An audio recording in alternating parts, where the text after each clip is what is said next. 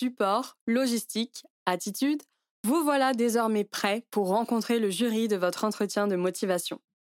Et si c'est lui qui va diriger les opérations, nous allons voir qu'avec une bonne préparation, vous pourrez plus ou moins orienter les discussions sur des sujets que vous maîtrisez. Tout d'abord, car c'est vous qui allez ouvrir les débats en vous présentant. C'est votre moment de l'entretien, et c'est là une belle opportunité de marquer les esprits en plaçant des éléments de contexte qui seront repris par l'examinateur. Le plus dur, c'est de faire tenir cette présentation en 3-4 minutes maximum. Ne soyez pas trop bref, ni trop long. Il n'y a pas de secret, il faut se préparer et s'entraîner. Voici un déroulé de ce que pourrait être une bonne présentation personnelle. Commencez par vous présenter et exprimer votre enthousiasme à intégrer Sub de Pub. Résumez brièvement votre parcours. Rappelez-vous que le jury est en possession de votre CV et de votre lettre de motivation. Servez-vous de ces documents comme point d'argumentation en mettant vos expériences en avant au regard de la formation envisagée. Mentionnez les compétences que vous estimez maîtriser en lien avec la formation et en quoi elles seront un plus dans votre parcours académique et pré-professionnel. Ce point attire généralement l'attention de l'examinateur, qui reviendra sûrement dessus au cours des questions-réponses. Si vous avez déjà un projet et des objectifs professionnels en tête, vous pouvez les mentionner. Encore une fois, c'est une très bonne manière de s'offrir plus tard des questions sur un sujet que vous maîtrisez à la perfection. Enfin, n'hésitez pas à évoquer l'étudiant que vous pourriez être. En ce sens, citer un cours ou un séminaire que vous avez hâte de découvrir fera un très bon effet. Cela démontrera votre bonne connaissance de l'école et l'intérêt que vous portez à la réussite de cette candidature. En conclusion, remerciez l'examinateur pour son écoute. Petit tips, n'hésitez pas à proposer dans votre présentation d'approfondir certains sujets dans la suite des échanges. Plus vous donnez une matière au jury, moins il ira la chercher. Maintenant, passons à la présentation de votre portfolio. Il n'y a pas un nombre déterminé de travaux à soumettre, mais 3 à 5 créations vous permettront de présenter un panel intéressant de vos savoir-faire. Dites-vous que le jury n'est pas là pour juger votre travail.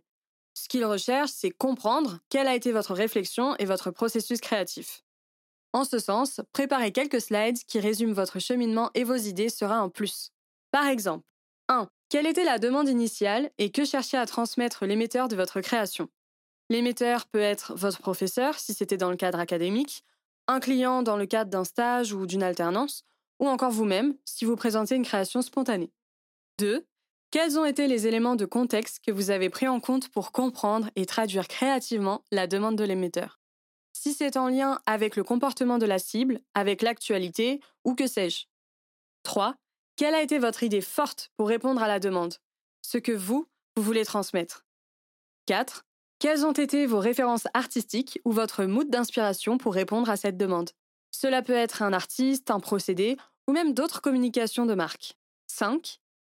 Quel a été le processus technique pour réaliser votre création? C'est ici l'occasion de démontrer votre savoir-faire technique et les logiciels que vous maîtrisez.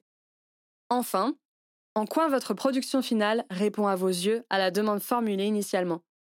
Évidemment, tout ça n'est qu'à titre indicatif. Toutefois, en procédant ainsi, vous anticiperez de nombreuses questions tout en démontrant votre capacité à présenter de manière professionnelle un projet. Croyez-moi, je sais que s'exposer aux critiques en présentant une réalisation personnelle n'est pas toujours un exercice facile. Soyez dans l'écoute et ne prenez pas les retours personnellement. Essayez même de rebondir aux potentielles interrogations en suscitant un échange constructif.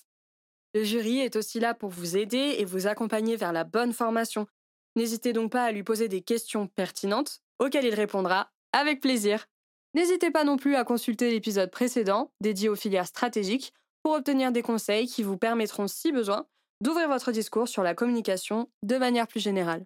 Bon courage